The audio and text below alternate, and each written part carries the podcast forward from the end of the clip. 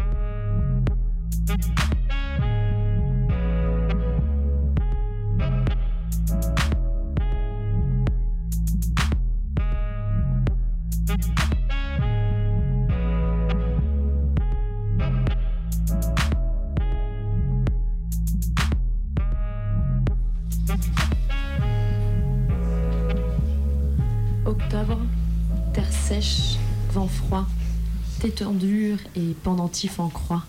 Bientôt les morts, bientôt la saison de la nuit qui dure. De la nuit qui libère fantômes et terreurs. La nuit que seules les sorcières et les vampires appellent de tout leur corps. Car enfin, elles peuvent déployer leur puissance, redoutables maîtresses des ténèbres. Elles écrivent l'horreur avec un plaisir cruel. Anne Rice, Mary Shelley, Tanis Lee, Kathy Koja, Luna Beretta et Virginia Andrews.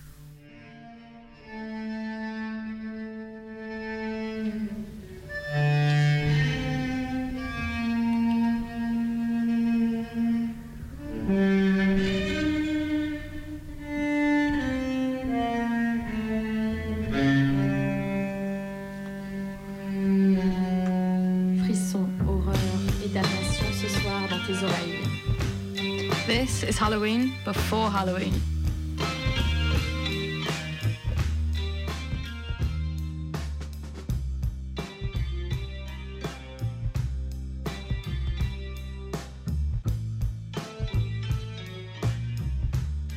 J'avais assisté à ma transformation en vampire sous deux lumières différentes.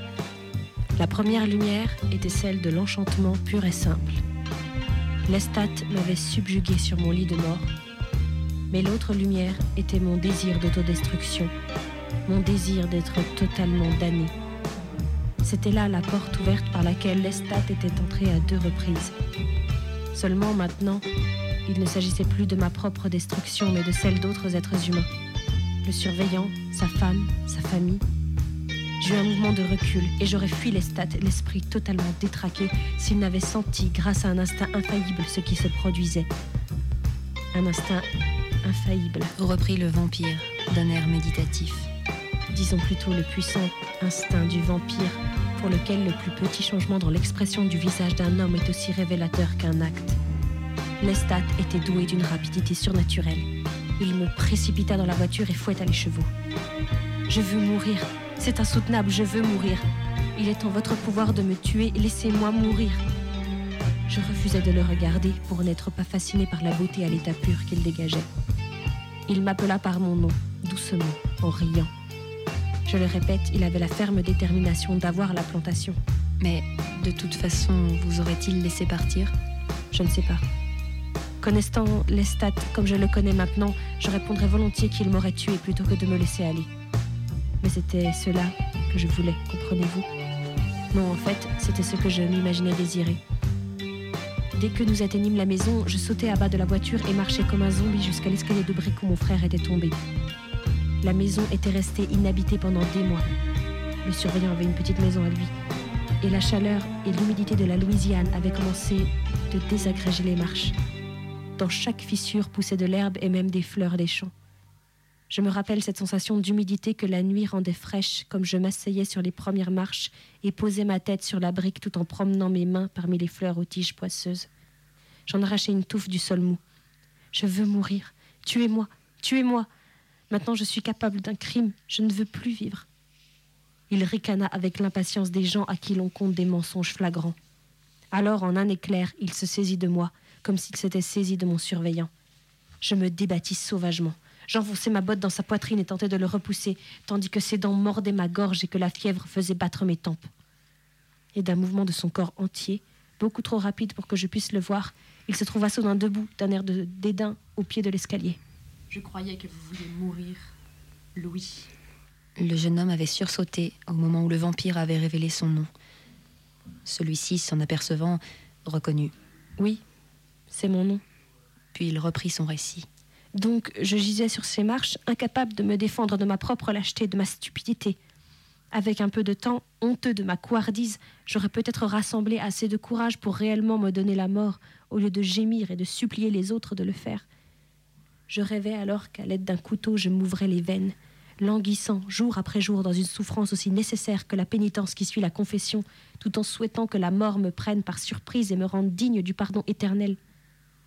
Puis je me vis debout en haut de l'escalier, là précisément où mon frère s'était tenu avant sa chute mortelle, et j'imaginais que je précipitais mon corps au bas des marches. Mais le temps manquait pour que je rassemble mon courage. Ou plutôt, devrais-je dire, le temps manquait pour tous ceux qui n'entraient pas dans le plan que Lestat avait conçu. Écoutez-moi maintenant, Louis. dit-il en s'allongeant à mon côté sur les marches, en un mouvement si gracieux et si intime qu'il m'évoqua aussitôt le geste d'un amant. Je m'écartai, mais il m'entoura de son bras droit et m'attira contre son sein. Je ne m'étais jamais trouvé si près de lui auparavant. Et dans la faible clarté de la nuit, je vis le rayonnement magnifique de ses yeux et le masque surnaturel de son visage. Comme j'essayais de bouger, il appuya les doigts de sa main droite sur mes lèvres en disant Restez tranquille. Je vais boire jusqu'au seuil de la mort et je veux que vous restiez calme. Si calme que vous puissiez presque entendre le flot de votre sang. Si calme que vous puissiez entendre couler votre sang à l'intérieur de mes veines.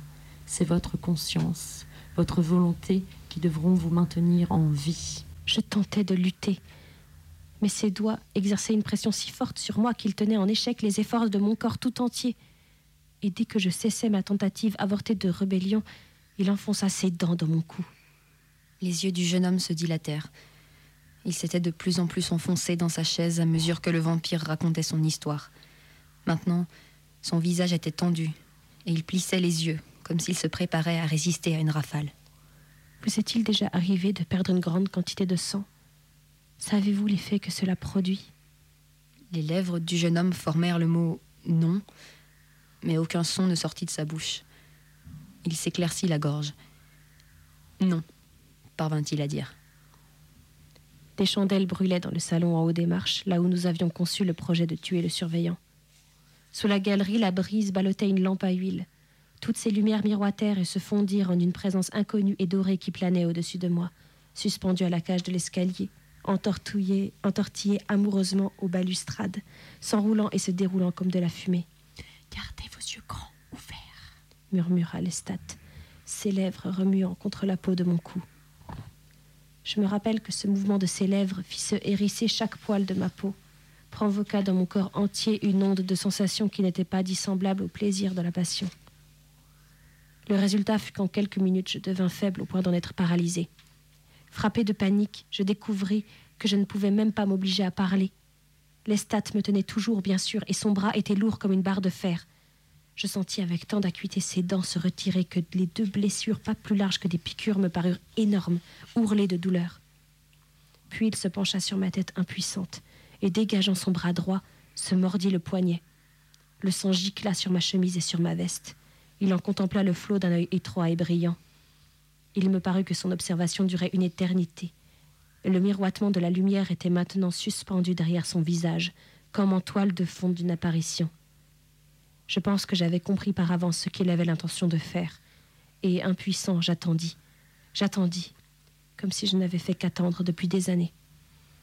Enfin, il pressa son poignet sanglant contre ma bouche et dit d'une voix ferme et quelque peu impatiente Buvez, Louis. Et je bus. Un certain nombre de fois, il me murmura Allez, Louis. Ou Plus vite, Louis. je bus, aspirant le sang par les trous qu'il avait ouverts, renouvelant pour la première fois depuis mon enfance le plaisir particulier de pomper ma nourriture, le corps polarisé à l'unisson de mon esprit sur cette unique source de vie. Puis quelque chose se produisit. Le vampire se renfonça dans sa chaise. Un léger pli lui barrait le visage. Comme c'est pitoyable d'essayer de décrire l'indescriptible. Le jeune homme semblait pétrifié. Tandis que j'aspirais le sang, mon univers visuel s'était réduit à cette lumière dorée.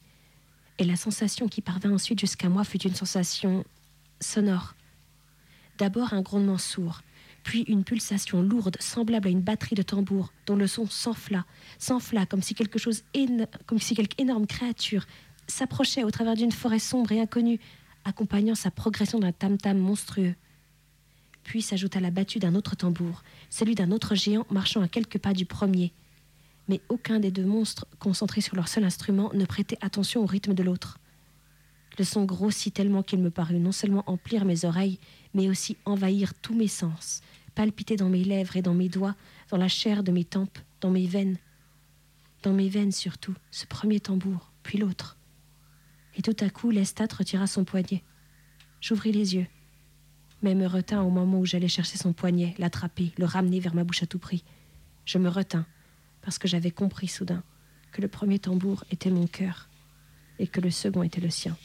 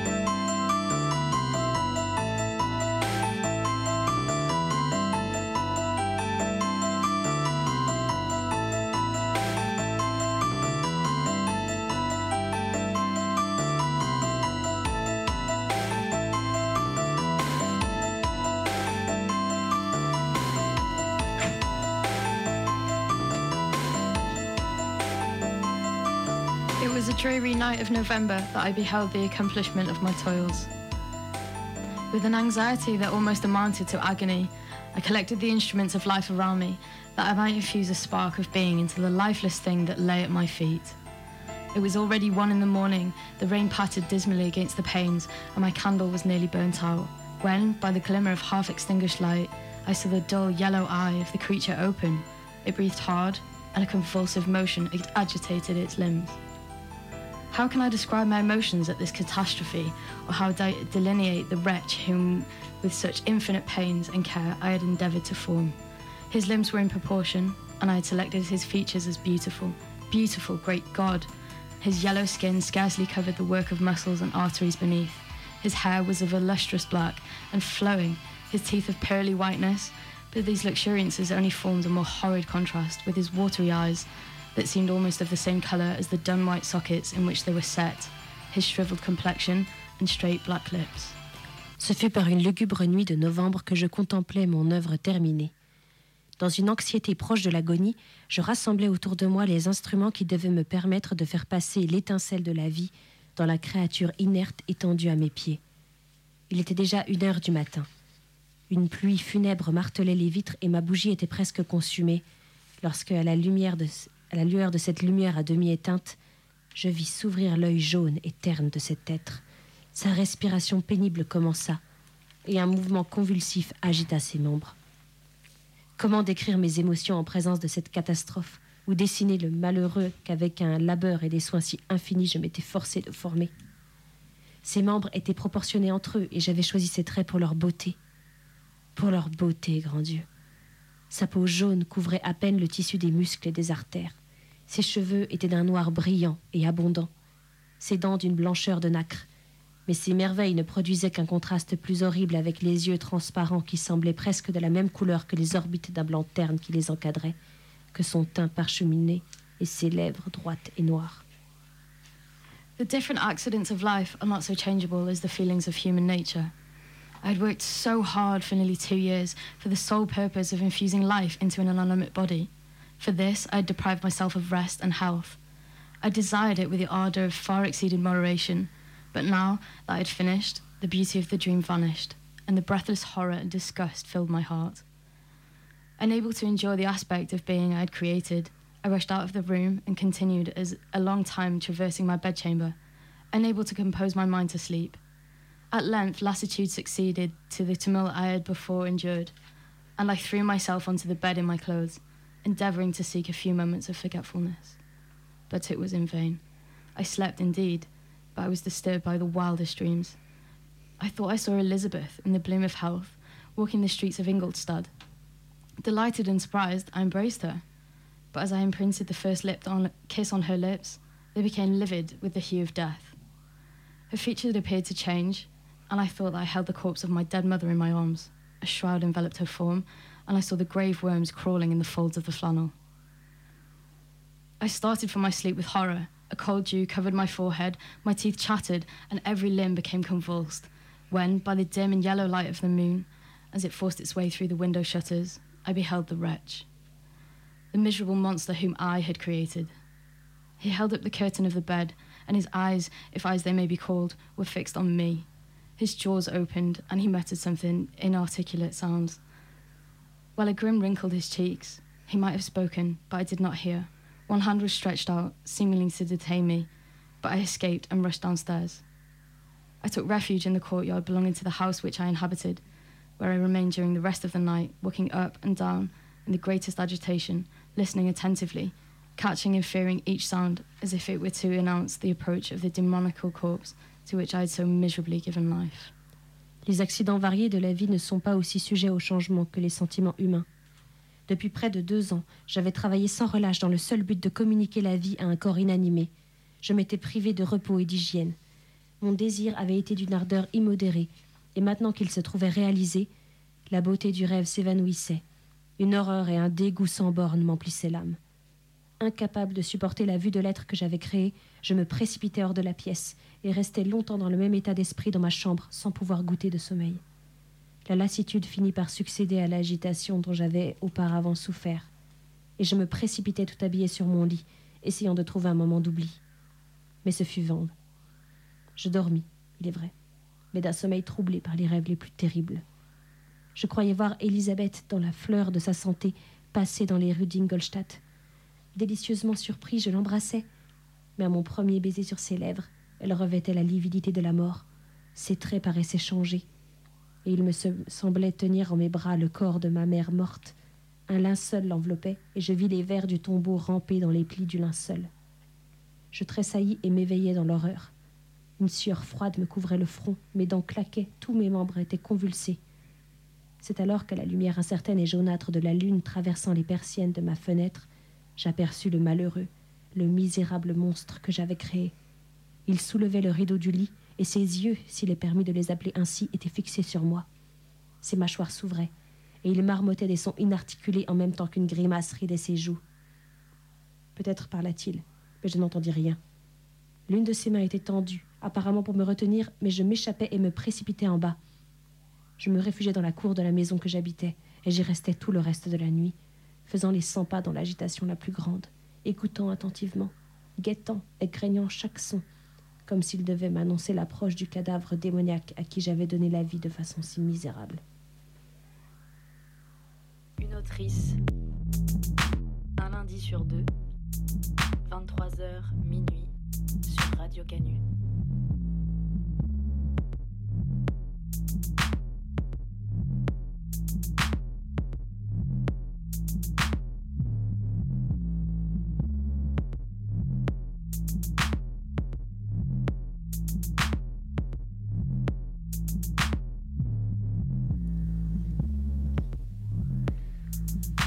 Racontez. Je suis venue pour ça. Mais maintenant que je suis là, c'est très difficile, parce que je ne sais pas par où commencer. Par le commencement Ou bien trouvez-vous cela trop conventionnel? Je ne sais pas quand cela a commencé. Pas exactement. Peut-être il y a très longtemps, vous savez. Reprenez-vous. Rassemblez dans votre esprit les différents fils de votre histoire et allez-y. Qu'est-ce qui vous a tellement bouleversé? Ça vous aurait bouleversé aussi, se rebiffa Mrs. Oliver. du moins je l'imagine. Ajouta-t-elle, prise d'un doute. On ne sait jamais trop en vérité ce qui est susceptible de vous bouleverser. Vous prenez tout avec un tel calme. C'est souvent la meilleure politique. Très bien. Capitula Mrs. Oliver. Cela a commencé au cours d'une fête enfantine. Ah, vous m'ôtez d'un poids. S'ébroua Poirot, soulagé d'avoir affaire à un événement aussi banal, aussi normal qu'est censé l'être une soirée, enfantine, qui plus est. Vous êtes allé à une soirée et il s'est passé quelque chose. Vous savez ce qu'est une fête d'Halloween? Je sais ce qu'est Halloween. Le 31 octobre, Répondit Poirot, dont les yeux pétillaient, pétillèrent quelque peu lorsqu'il ajouta quand les sorcières chevauchent leur balai. Justement, il y avait des valets. Et on leur a attribué des prix. Des prix? Oui, pour les plus joliment décorés. Poirot la dévisagea, un peu inquiet. D'abord soulagé quand Mrs. Oliver lui avait parlé d'une soirée, il était soudain pris dans le- par le doute. Comme il savait qu'elle ne s'adonnait pas aux boissons spiritueuses, il ne pouvait guère la soupçonner de ce qui lui serait venu à l'esprit autrement, Une soirée enfantine. reprécisa Mrs. Oliver. Ou plus exactement, une soirée pour les passages en sixième. Les passages en sixième? Eh bien, c'est comme ça qu'on les appelle à l'école. C'est-à-dire qu'à 11 ans, vous passez un examen, et si vous êtes assez brillant pour décrocher votre passage en sixième, vous devenez un passage en sixième, vous-même, et vous allez dans un lycée ou ailleurs. Mais si vous échouez, vous allez dans ce qui s'appelle l'enseignement moderne secondaire du second degré. Drôle de nom, qui ne signifie pas grand-chose. J'avoue que je ne vois pas très bien où vous voulez en venir. On dirait que nous avons quitté le domaine des soirées pour entrer dans celui de l'éducation. Mrs. Oliver respira profondément et reprit. En vérité, tout cela a commencé avec les pommes. Oui, dit-il d'un ton encourageant, des pommes. Les péchés avec les dents. précisa Mrs. Oliver. C'est un des jeux auxquels on joue à Halloween. Ah oui, il me semble avoir entendu parler de ça aussi, oui. Vous comprenez, on avait organisé tout un tas de concours. Il y avait la pêche aux pommes, la pièce de six pence qu'il fallait laisser percher au sommet d'un monticule de farine qui s'écroulait tout le temps, le miroir dans lequel il fallait regarder pour... Pour y voir le visage de son grand amour. Suggéra Poirot, bien informé. Ah s'écria Mrs. Oliver. Vous commencez enfin à comprendre. Tout le lot des vieilles farces et attrapes traditionnelles, en quelque sorte. Et vous avez fait tout ça pendant cette fête? Oui, ça a eu beaucoup de succès et ça s'est terminé avec le Snapdragon. Vous savez, des raisins secs qu'il faut attraper dans un grand plat où du cognac est en train de flamber. Et je suppose... Sa voix s'altéra. Oui, je suppose que c'est à ce moment-là que ça a dû se passer. Que quoi a dû se passer? Le meurtre, bien sûr. Après le Snapdragon, tout le monde devait rentrer chez soi et c'est alors, voyez-vous, qu'on n'a pas réussi à la trouver. Trouver qui? Une gamine. Une gamine qui se prénommait Joyce. Tout le monde l'appelait, la cherchait partout, se demandait si elle n'était pas déjà rentrée chez elle avec quelqu'un d'autre. Et sa mère était furieuse. Elle disait que Joyce avait dû se sentir fatiguée ou malade ou Dieu sait quoi, et qu'elle avait dû partir de son côté, et que c'était bien désinvolte de sa part de n'avoir prévenu personne. Tout ce qu'une mère peut dire dans ces cas-là. Quoi qu'il en soit, elle était introuvable. Et elle était rentrée de son côté? Non, elle n'était pas rentrée. répondit Mrs. Oliver, dont la voix s'altéra à nouveau. Nous avons fini par la trouver dans la bibliothèque. C'était là. C'était là que quelqu'un avait fait le coup, comprenez-vous? Les pommes. La bassine était là. Une grande bassine en galvanisé. Il n'avait pas voulu du seau en plastique. Peut-être qu'avec le seau en plastique, ça ne serait pas arrivé. Il n'aurait pas été assez lourd, il se serait renversé. Qu'est-ce qui est arrivé? Demanda Poirot d'un ton tranchant. C'est là qu'on l'a trouvé. Quelqu'un lui avait plongé la tête dans l'eau au milieu des pommes. La lui avait plongée et l'y avait maintenue, et elle était morte, évidemment. Noyée. Noyée. Dans une bassine en galvanisé pleine d'eau. À genoux, la tête projetée en avant alors qu'elle croquait dans une pomme. Je hais les pommes. Je ne veux plus voir une pomme de ma vie. Poirot remplit un petit verre de cognac. Buvez ça, ça vous fera du bien.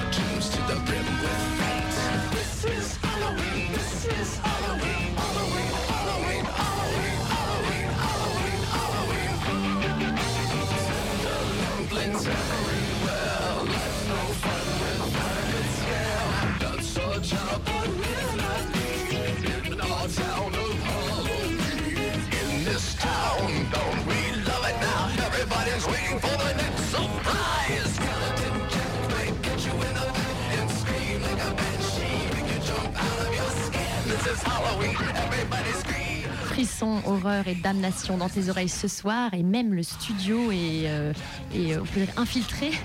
Il y a un esprit, je pense que si on réécoute les bandes à l'envers, on peut entendre un message codé.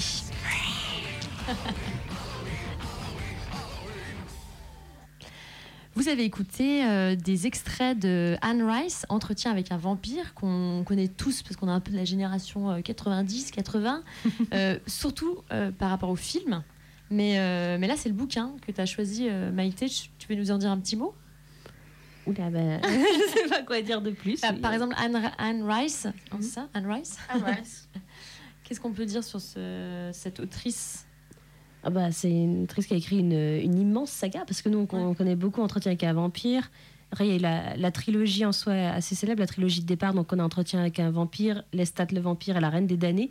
Mais depuis, il y en a eu au moins une vingtaine. Et là encore, elle en sort encore aujourd'hui. euh, c'est vraiment une, une saga euh, avec ses, ses bons et ses mauvais côtés. Mais euh, C'est ça. Et là, c'était intéressant l'extrait qu'on a lu. c'est c'est vraiment la première morsure. Oui. Donc c'est un- une scène clé qu'on retrouve dans des films, dans des livres. Mm. Et, et là, on voit bien que le personnage, il est tenté. Il est, en fait, c'est aussi un peu sexuel, sensuel. C'est très euh, physique en tout cas. ouais, c'est très intéressant ce côté mêlé, euh, bah, le vampirisme et la sexualité. euh, c'est un peu, c'est presque devenu euh, redondant maintenant, mais c'est Ouais. deux thèmes assez liés, quoi. C'est très intéressant. Surtout là entre deux hommes. Chez Anne Rice, ce qui est intéressant, c'est que c'est toujours entre deux hommes, jamais entre deux femmes. Ouais, ouais. Oui, les deux personnages principaux, c'est ça, c'est deux, deux vampires. Ouais. En plus, ce qui est intéressant, c'est l'histoire dans l'histoire, puisque c'est un vampire qui Mm. raconte son Qui histoire. raconte son histoire. ça, hein. À une journaliste ouais. Un journaliste. Ah, un journaliste, exactement. C'est ça. Tu vois, j'ai oublié. Ça fait longtemps que je l'ai pas vu. Et le deuxième extrait qu'on a entendu, c'était euh, Mary Shelley, Frankenstein. En ce moment, il est sorti il y a pas longtemps un biopic au cinéma sur sa vie. Excellent biopic. Ouais, excellent biopic. On connaît souvent, on connaît Frankenstein et on oublie un peu le nom de l'autrice. On oublie Mm. parfois que c'est même une femme qui l'a écrit. Et je sais pas si vous voulez nous en dire un petit mot. De Marie Shelley ou de Frankenstein. Bah, les deux. Je sais pas, par exemple, euh, Mia, toi, tu viens du Pays de Galles. Est-ce qu'au Pays de Galles, euh, ça, est-ce que c'est la même chose qu'en France? C'est-à-dire que tout le monde connaît, c'est un peu une référence? Oui, c'est en fait c'est exactement la même chose. On pense toujours au Frankenstein Ouais. qui est euh, qui est homme et on pense jamais que c'est c'est une, une femme qui l'a écrit et tout. Et oui. Est-ce que vous avez vu le film? Ouais, Ah moi oui, je l'ai vu. vu, mais ah oui, Ouais. toi aussi, ouais, ouais. Justement, justement ça parle beaucoup de la, la, la naissance en fait de, de Frankenstein. C'est c'est pas un biopic qui raconte toute sa vie. Ça raconte à partir du moment où elle a, elle a rencontré euh, celui qui va devenir son mari, Percy Shelley, et comment elle va créer cette œuvre de Frankenstein qui est beaucoup issue de sa, sa solitude parce qu'elle a vécu beaucoup de choses pas faciles, Marie Shelley. Notamment, euh, elle est partie avec Percy vivre une vie très libre. En fait, on n'imagine pas, mais à l'époque, c'est une femme très libre qui est partie avec un homme, Percy Shelley, qui était déjà marié. Elle est partie avec sa sœur, habiter avec lui, euh, vivre une vie complètement libertine. Et puis après, ils vont euh, dans une maison à Genève avec Lord Byron et ils sont là, tous ces grands auteurs ensemble dans ce manoir. Et y a, en fait, il y a eu un très très mauvais temps à- euh, en Suisse à ce moment-là. Et du coup, ils sont tous enfermés euh, avec un orage pas possible. Et ils se disent, eh ben, tiens, pour s'occuper, on va écrire, euh, on va faire un concours, on va écrire des histoires d'horreur. Et c'est là où, écrit, où, Marie Shelley écrit Frankenstein et elle gagne le concours d'histoire d'horreur. Est-ce qu'elle est soutenue? Est-ce qu'elle est encouragée au départ? Euh, elle vient d'un environnement assez littéraire. Son père et sa mère sont de très grands écrivains aussi. Sa mère, Mary Wollstonecraft, une euh, grande grande féministe à l'origine d'un grand texte féministe euh, féministe sur les droits des femmes. Son père, je dirais que anarchiste ou marxiste, je ne sais pas exactement de quel courant il se réclamait, mais mais du coup, bon, il y avait quand même un terreau pour ça, un- mais euh, enfin un terreau assez libéral pour qu'elle se sente assez légitime d'écrire, mais ça a été difficile. Le film le montre d'ailleurs que pour mettre le, le roman à son nom, ça a été tout un combat aussi pour que le roman soit à son nom Ouais. et pas au nom de Percy, euh, son mari. C'est ça, comme beaucoup d'autrices. Mais voilà, malheureusement. C'est moins vendeur des noms de femmes. des noms de femmes, des femmes en plus qui inventent des créatures euh, Ouais. de l'au-delà, on peut dire. Oui. Et euh, le troisième, beaucoup plus classique, peut-être certains auront reconnu Agatha Christie, bien sûr. C'est euh, un roman qui s'appelle euh, Le crime d'Halloween. Le crime d'Halloween, Oui. avec donc l'inspecteur, c'est- Hercule Poirot, parce qu'elle a deux, euh, elle a deux personnages fétiches, c'est Miss Marple, C'est ça, Miss Marple? Et, Miss Marple, et Hercule Poirot. Hercule Poirot qui est qui est intéressant, mais moi c'est vrai quand j'étais jeune j'avais adoré lire euh, des bouquins avec Miss Marple parce que je trouvais que c'était justement un, un personnage qu'on voit pas forcément dans la littérature, une vieille, une femme qui fait des enquêtes et qui euh, qui euh, l'air de rien en fait comprend plus vite que les autres, mais sans jamais vraiment, euh, enfin.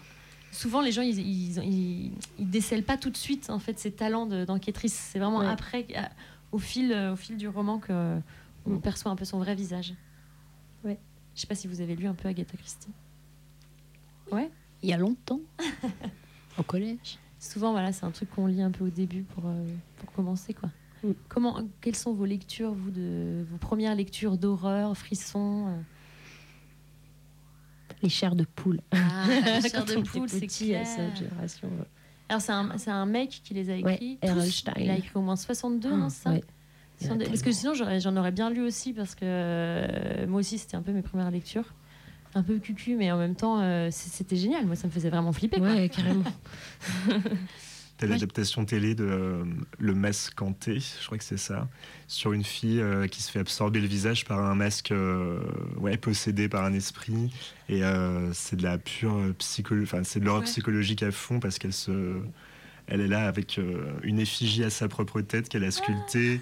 Elle est là, rends-moi mon visage Et Elle le brise par terre. Et et quand un enfant regarde ça, c'est complètement euh, hallucinant. Ah bah oui, c'est ça, ouais, c'est clair. C'est oui, le dédoublement de personnalité aussi. Ouais, c'est ça. peu, à ce côté-là. Et de, de possession, c'est vraiment aussi un thématique qui revient, quoi.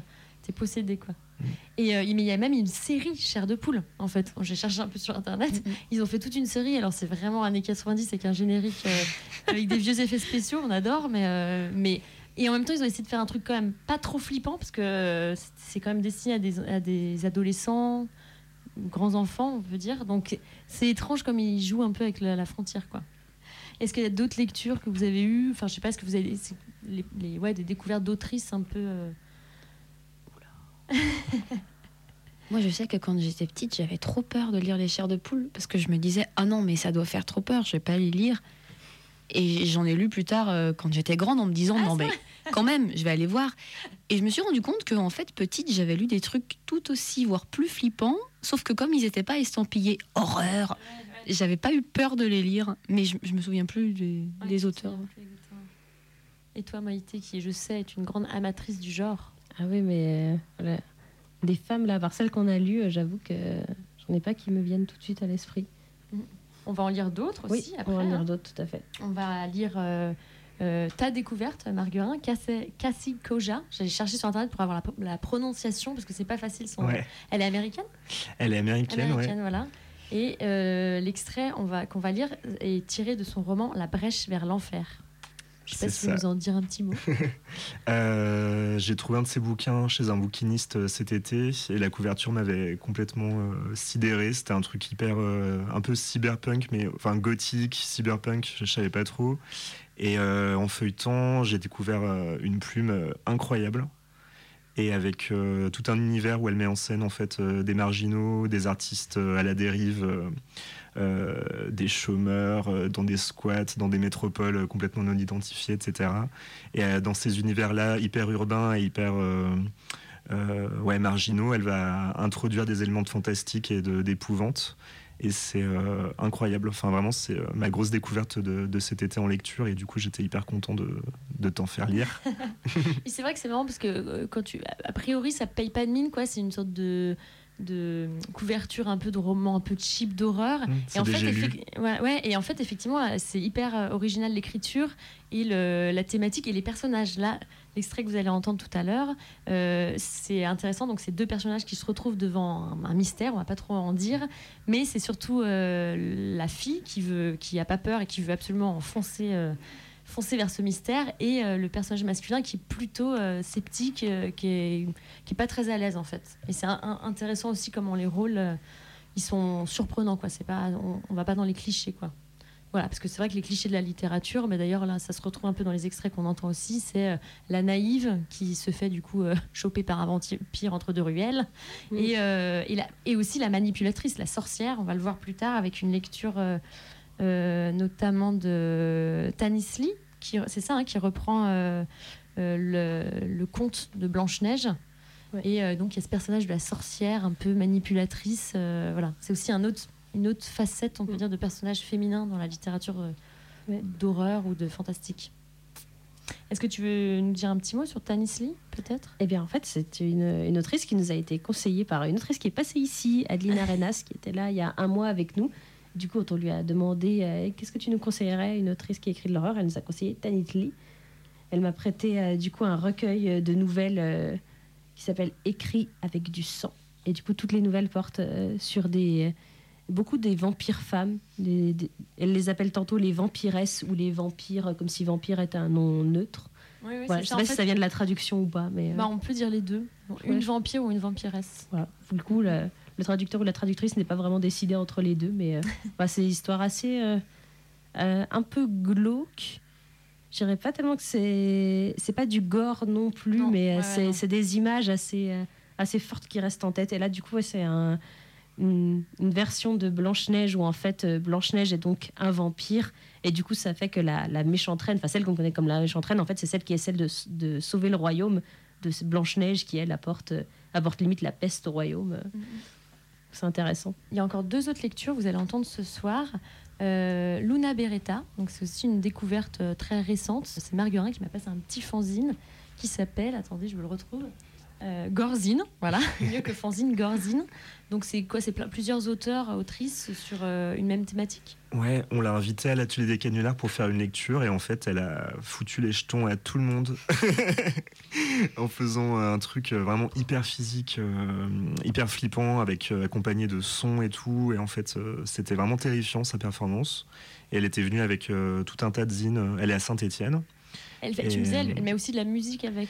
Ouais, elle s'accompagne de sons, Du ouais, son, de ouais. sons hyper lancinants et c'est des, des lectures vraiment marathoniennes, euh, ouais, hyper lancinantes et tout. Et du coup, euh, j'ai chopé ce petit zine qu'elle a fait. euh, Il y a d'autres auteurs dedans, il me semble. Ouais.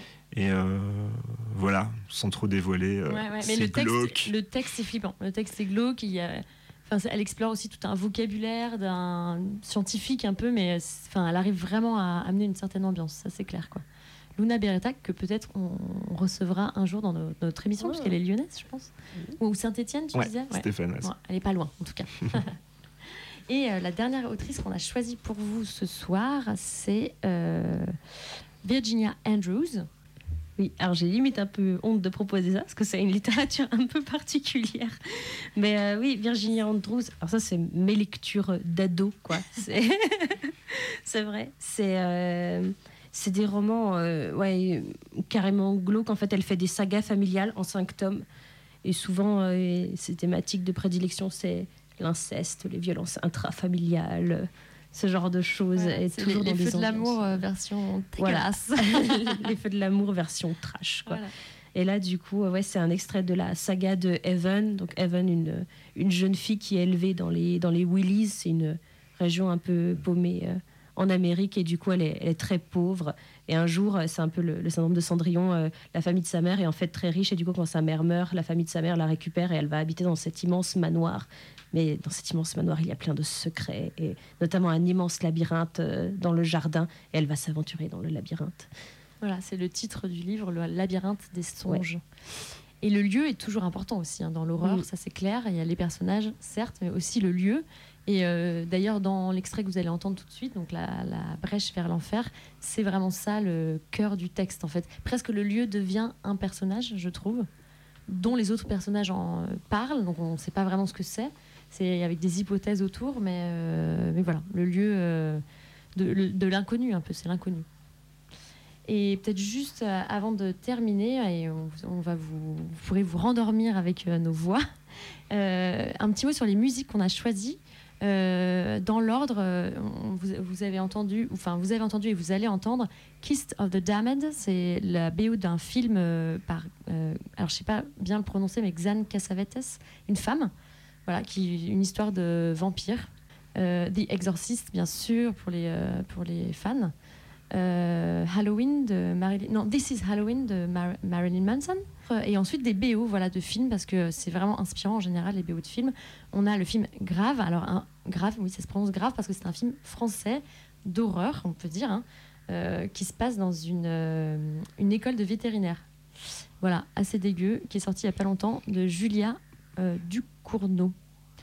Euh, et ensuite des musiques de Under the Skin, voilà, si vous avez vu avec ce- l'actrice Scarlett Johansson, qui est bien flippante aussi. C'est une femme qui a composé euh, la BO, qui est euh, Mika Levy, qui est Oui. le cerveau de Mikachu and the Shapes. Donc c'est rare qu'une euh, que ça soit une compositrice qui fasse euh, la BO d'un film de genre. Ouais, c'est vrai. Et bah là, j'en ai mis même carrément deux tellement j'adore. Yes. Voilà.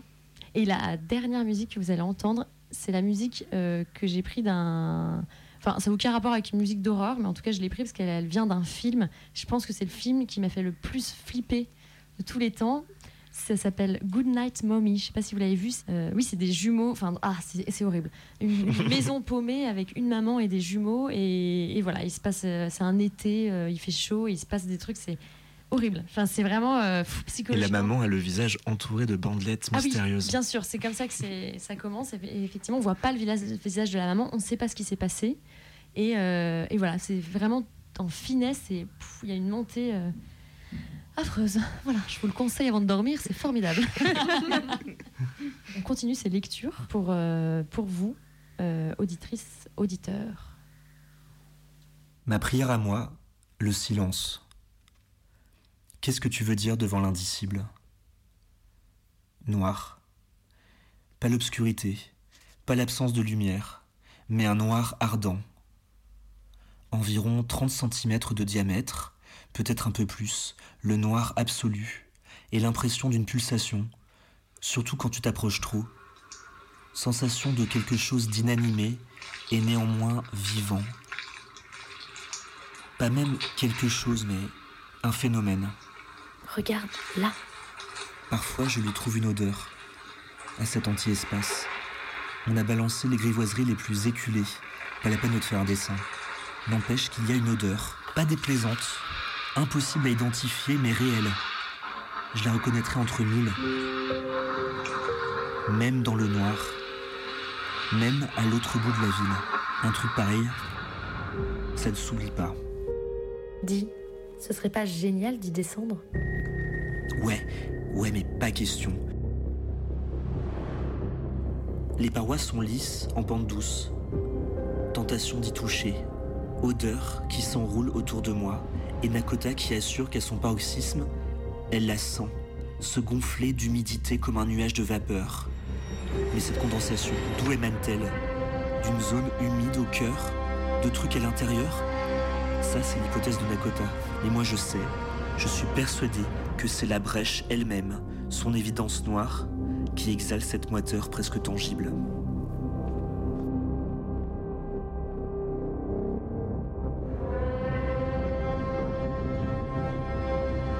Avait-elle été mise là par quelqu'un?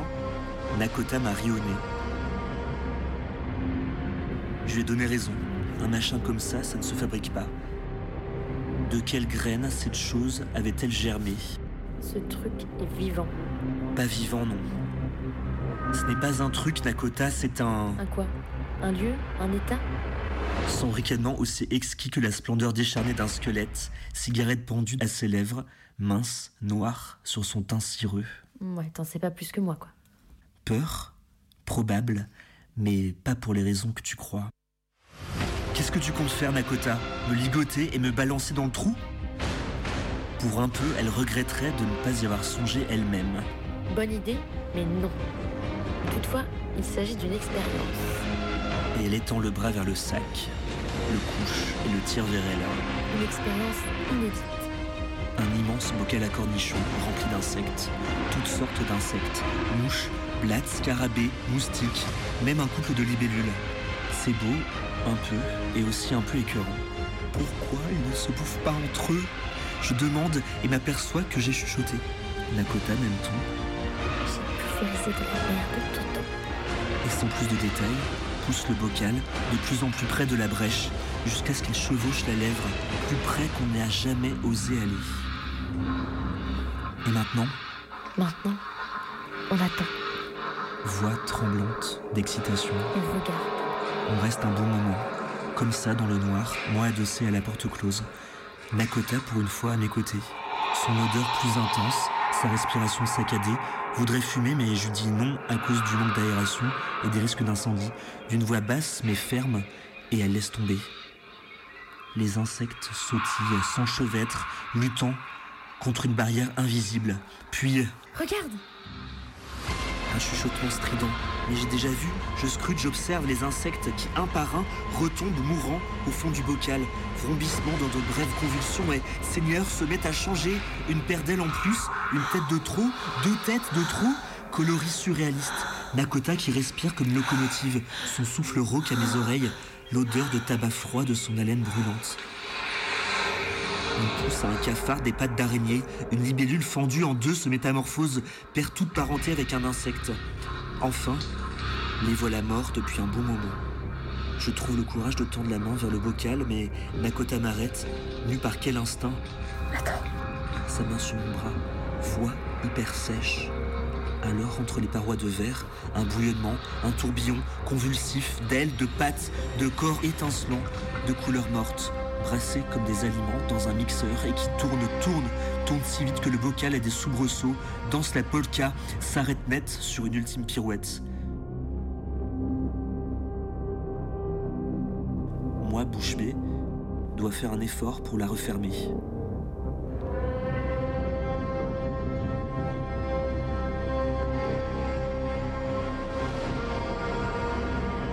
La brèche vers l'enfer de Cathy Koja.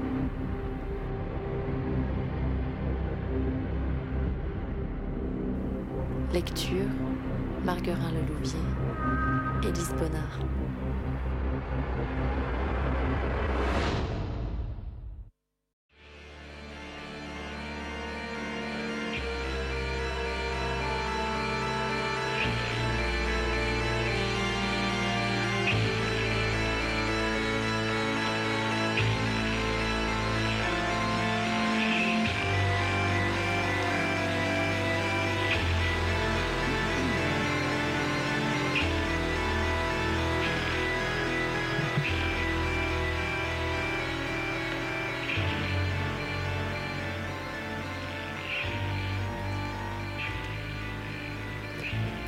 La belle reine sorcière ouvrit toute grande la cassette d'ivoire qui contenait le miroir magique.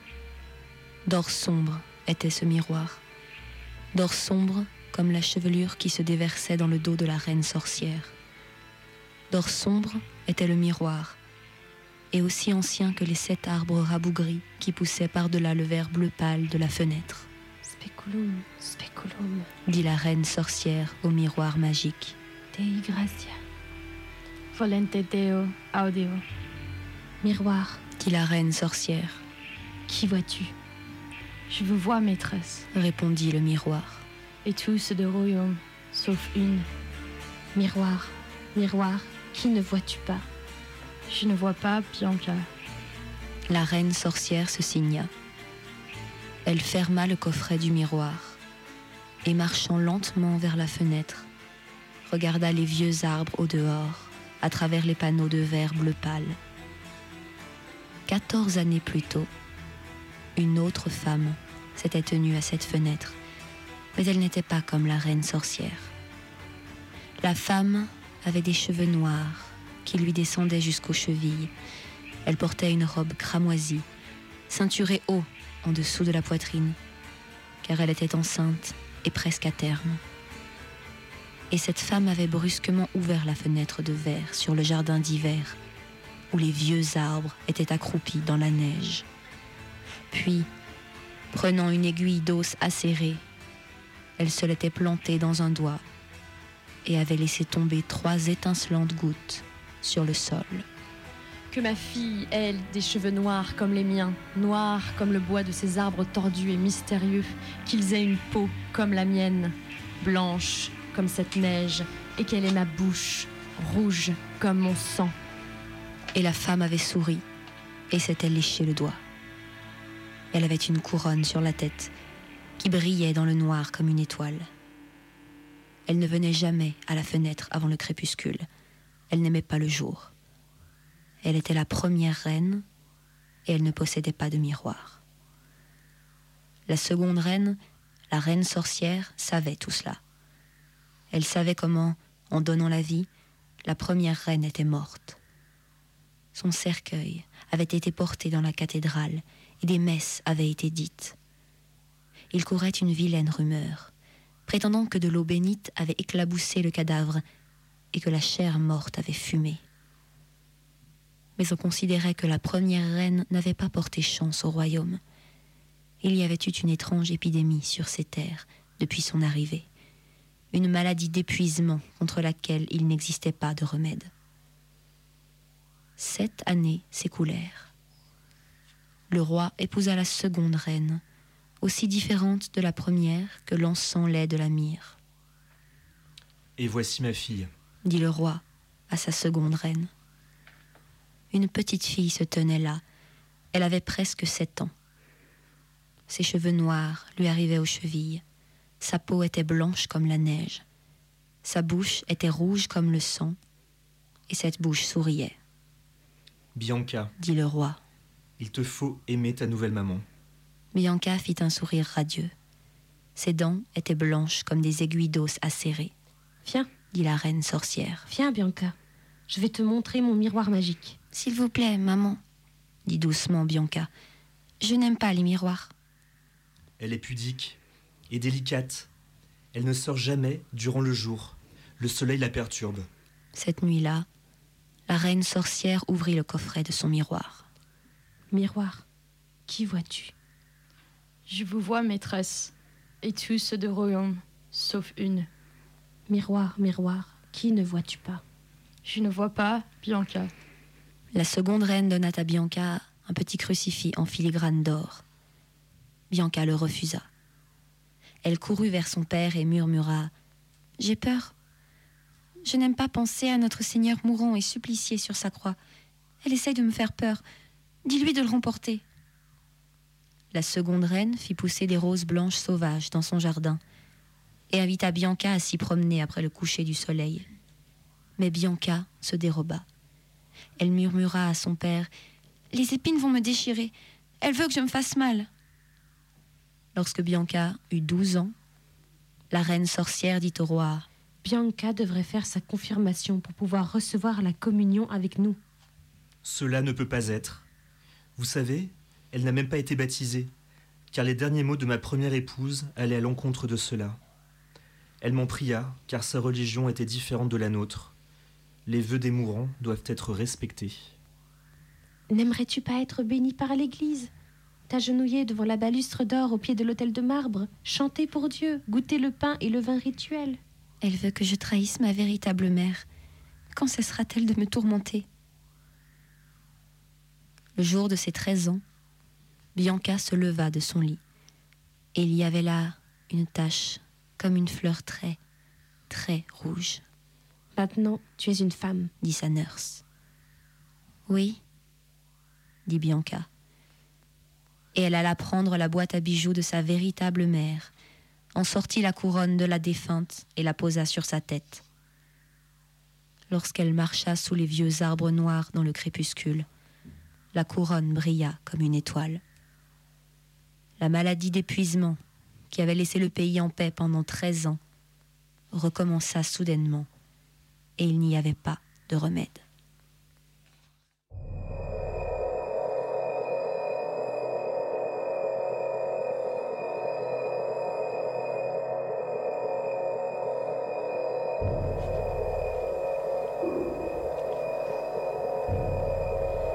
Note.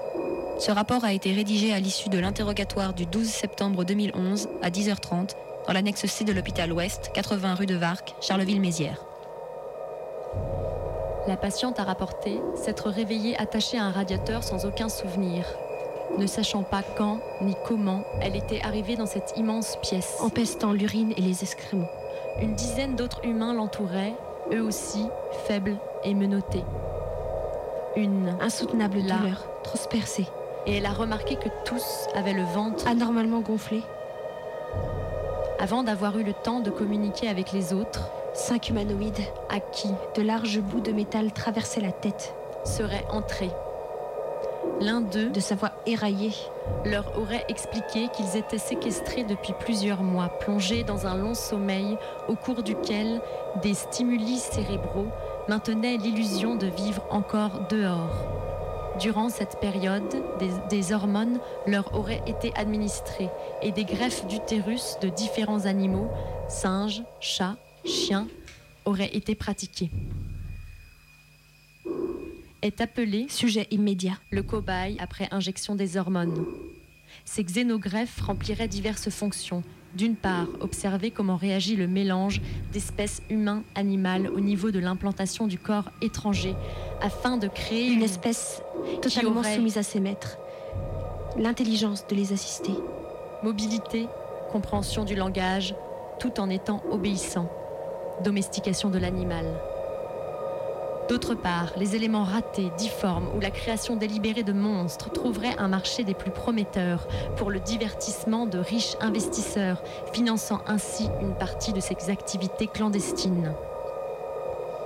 Durant les premiers jours d'enfermement, les sujets mâles lâchés en cage auraient été contraints de se battre les uns contre les autres dans le but de les castrer au moment où leur taux de testostérone était au plus fort. Opération appelée castra- castration vorovienne en hommage aux chercheurs franco-russes.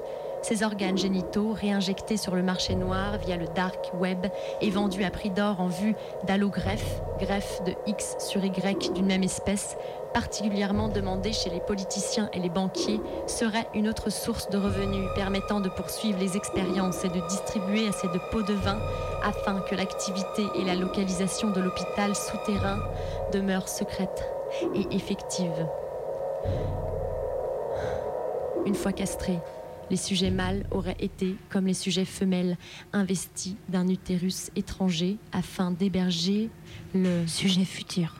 la patiente, comme les autres séquestrés, aurait alors compris que l'effroyable douleur qu'il ressentait dans le bas-ventre provenait de la semence d'une espèce dont ils ignoraient la nature et que la gestation était déjà avancée. Elle a affirmé que les Humanoïdes. sont des médecins déchus recherchés pour des actes de torture effectués lors d'opérations soi-disant humanitaires au cours desquelles des animaux vivants ont été greffés sur des orphelins. Prêts à tout pour poursuivre leurs projets scientifiques délirants, ils s'affronteraient pour créer les créatures les plus originales, les plus amusantes. ils seraient évidemment intouchables, protégés par leur immense fortune. Elle a aussi affirmé avoir été traversée par des instincts Inconnu. sentant, Sa personnalité et son humanité se fragmentaient. considérant en effet que le sujet futur et le sujet immédiat n'appartiennent pas à la même race, trois espèces différentes auraient alors été réunies au sein de son corps, envoyant des messages contradictoires et déréglant totalement son métabolisme. Elle aurait combattu d'autres hybrides et pris plaisir à les massacrer. Au sujet de son évasion, la patiente est restée vague et ne semble pas avoir d'idée claire sur la manière dont elle a pu se libérer. Elle répète que ses enfants l'ont aidée en se sacrifiant pour elle. Les examens en cours montrent que son cerveau a été largement altéré. Elle perd par moments l'usage du langage. En dehors de ces moments, son vocabulaire et sa syntaxe signalent un bon niveau d'éducation et a déjà été maîtrisée deux fois après avoir tenté de mordre le psychiatre en charge de son premier bilan. La patiente est par ailleurs sujette à des crises aiguës de paranoïa, recherche en cours d'un passé psychiatrique. Elle présente des symptômes de troubles de la persécution et souffrirait, de paraphrénie avec hallucinations plurisensorielles sans syndrome dissociatif. Son ventre présente d'importantes lésions. Blessures inhabituelles, lacérations occasionnées par objets tranchants à lame étroite, dessiccation perturbée, croûte incomplètement formée, certaines infectées. Des prises de sang ont été effectuées et envoyées au laboratoire d'analyse, de même que des prélèvements de tissus ovariens et osseux.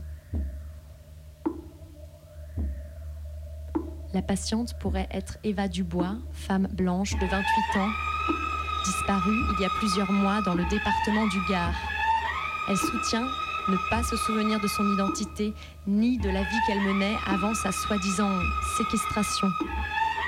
Selon les résultats des analyses, des recherches pourront être effectuées autour de Clavivarbi, où un paysan l'a découverte dans sa grange, nue et en état de choc.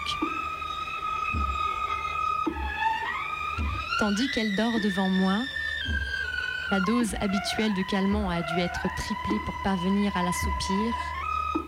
Je ne peux m'empêcher d'être troublée par son apparence physique. Un assemblage monstrueux, véritablement inédit. Il m'est impossible de la décrire avec précision, tout en essayant de garder l'esprit clair et critique. Je ne peux m'empêcher d'éprouver une immense excitation à l'idée que tout ceci puisse être vrai.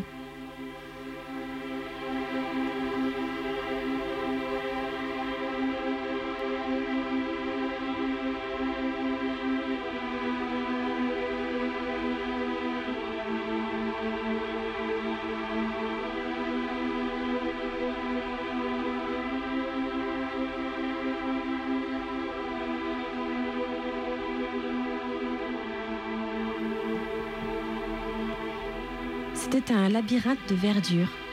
J'y pénétrais avec une joie enfantine, ne pensant pas un moment que je pourrais m'y perdre. J'avais toujours été très douée pour les énigmes. L'intérieur du labyrinthe était ravissant. Les haies montaient jusqu'à 3 mètres et se coupaient à angle droit. Et puis tout était si calme ici. Les pépiments des oiseaux du jardin n'y parvenaient qu'assourdis. Même les cris aigus et plaintifs des mouettes qui le survolaient paraissaient lointains. Je me retournai pour me rendre compte de l'endroit où je me trouvais. La maison, si proche l'instant d'avant, avait disparu. Les haies stoppaient les rayons du soleil couchant et tout à coup, je me sentis transi. Je pressai le pas. J'aurais dû prévenir Percy que je sortais. Je jetai un coup d'œil à ma montre. Il était presque 6 heures et demie. Je franchis un nouveau tournant pour me retrouver dans un cul-de-sac. Encore un tournant, cette fois-ci j'étais sur la bonne voie. Après avoir erré un certain temps, je m'aperçus que j'avais définitivement perdu toute direction. Je ne reconnaissais pas les endroits par lesquels j'étais déjà sûrement passé. Je tirai un mouchoir en papier de la poche de mon manteau, en déchirai une bande et la nouai à une branche de la haie. Maintenant, j'allais en sortir. Le soleil déclinait à l'horizon, embrasant le ciel. La nuit allait tomber rapidement et il ferait encore plus froid. Je commençais à m'inquiéter sérieusement. Moi qui, à l'âge de deux ou trois ans, avais l'habitude de sillonner les collines sans jamais me perdre, ne voilà-t-il pas que j'étais perdu dans un stupide labyrinthe De quoi rire? Pour la troisième fois, je passais devant le mouchoir en papier rose qui flottait allègrement au vent. Il fallait que je me concentre. J'essayais de me représenter le labyrinthe, l'endroit par où j'étais entré, mais toutes les allées paraissaient identiques, et si je m'éloignais de ce point de repère même ténu, je risquais de m'égarer pour de bon. Je restais là, indécise, essayant de percevoir le bruit sourd du ressac sur le rivage. Ce ne fut pas le clapotis de la mer battant les rochers que j'entendis, mais les coups réguliers d'un marteau. Il y avait quelqu'un tout près d'ici. Je me laissais guider par le son. La nuit tombait rapidement. Des traînées de brouillard flottaient au ras du sol, là où l'air frais rencontre la laine encore chaude de la terre. Je marchais, sereine, sûre de trouver la sortie. Et puis soudain, j'entendis une fenêtre se refermer et ce fut le silence. Un silence lourd de menaces imprécises. J'étais atterrée. Je ne pouvais errer toute la nuit sans que personne s'en doute. Qui penserait au labyrinthe? Mais quelle idée aussi de m'être fiée à mes réflexes de montagnarde? Pourquoi avais-je rebroussé chemin? Je croisai les bras sur ma poitrine et réfléchis. Il fallait prendre le premier tournant à droite, puis continuer toujours dans la même direction. Peu de temps après, en effet, j'étais dehors. Mais, aux surprises, je ne me trouvais pas là où j'étais entrée. Certes, je ne reconnus rien, mais comment l'aurais-je pu? Toutefois, j'étais tirée d'affaire, c'était l'essentiel. Il faisait sombre. La brume était trop dense pour apercevoir la maison. Devant moi courait un sentier pavé de pierres claires qui luisait faiblement dans l'ombre. Je respirais l'odeur du pain affaibli par le brouillard. C'est alors que j'aperçus un petit cottage au toit d'ardoise bas, entouré d'une rangée de pins. Dans la journée, ce cottage devait avoir un charme fou, mais à la nuit tombée, Tout paraissait plus inquiétant et j'avais presque peur. Que faire? Évidemment, j'avais la possibilité de revenir sur mes pas. Un coup d'œil par-dessus mon épaule m'apprit que le brouillard avait tout envahi. Je ne voyais même plus le labyrinthe. Une odeur âcre me prit à la gorge, une odeur de bois brûlé. De la fumée devait s'échapper de la cheminée. Aucune lumière ne filtrait à travers les fenêtres et rien n'éclairait le chemin. On distinguait à peine une lueur tremblotante, prête à disparaître d'un moment à l'autre. Elle me guida un instant jusqu'à ce qu'elle aussi s'évanouisse dans le brouillard. À la porte du cottage, j'hésitais avant de frapper. Puis je cognai deux ou trois fois à la porte, non sans me faire mal aux mains. Il n'y eut aucune réponse. Pourtant, il y avait quelqu'un. J'en étais sûre. Impatiente, souffrant d'être ignorée par les occupants de la maison, mais aussi enhardie par le sentiment d'être devenue un membre de la famille Tatterton, je soulevai le loquet et pénétrai dans la pièce qui éclairait faiblement un feu de bois. Ce soir, au micro, c'était Mia, Ariane, Maïté, Élise et Marguerin. Bonne nuit, faites de beaux rêves.